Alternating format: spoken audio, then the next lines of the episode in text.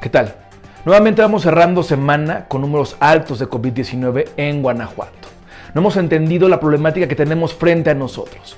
Y precisamente hoy la Organización Mundial de la Salud alertaba sobre los riesgos que estaremos presentando en México y algunos otros países de Latinoamérica ante esta nueva reactivación económica y el desconfinamiento que la reactivación ha provocado.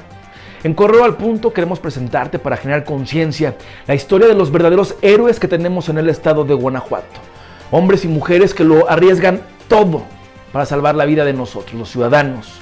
Las historias son desgarradoras. Conócelas este fin de semana en nuestras redes sociales. Yo soy Roberto Itzamá, arrancamos con la información. Esta es la tercera de Correo al Punto.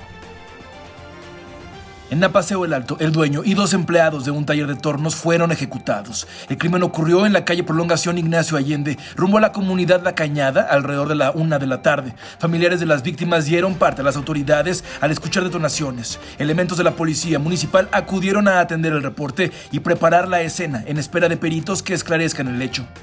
Hechos violentos se registraron en Apaseo el Grande. Alrededor de las 3 de la tarde, debajo del puente vehicular de San José a Agua Azul, fue encontrado un cadáver desmembrado cubierto con bolsas de plástico. Casi a la misma hora, en la comunidad marroquín se reportó un ataque armado en una tienda de la calle Madero. El saldo, dos hombres muertos. Se desconoce la mecánica de ambos crímenes, así como la identidad de las víctimas. Héctor Corona León, secretario del Ayuntamiento de Guanajuato Capital, informó que se analiza sancionar con horas de arresto a los ciudadanos que no porten cubrebocas en la zona centro, medida que ya adoptaron municipios como Irapuato. En vista de que la autoridad solo puede emitir recomendaciones, se pretende reformar el bando de policía y buen gobierno para lograr incluso multa económica.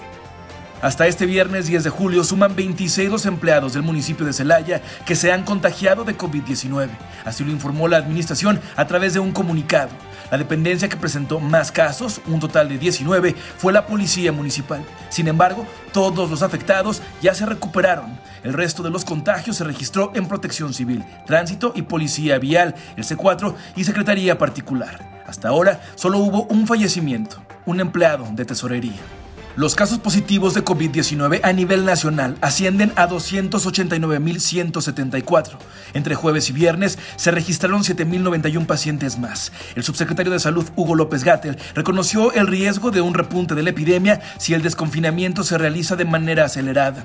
Llamó a los gobiernos estatales a cumplir con el semáforo y atender las reconversiones hospitalarias dictaminadas por la federación.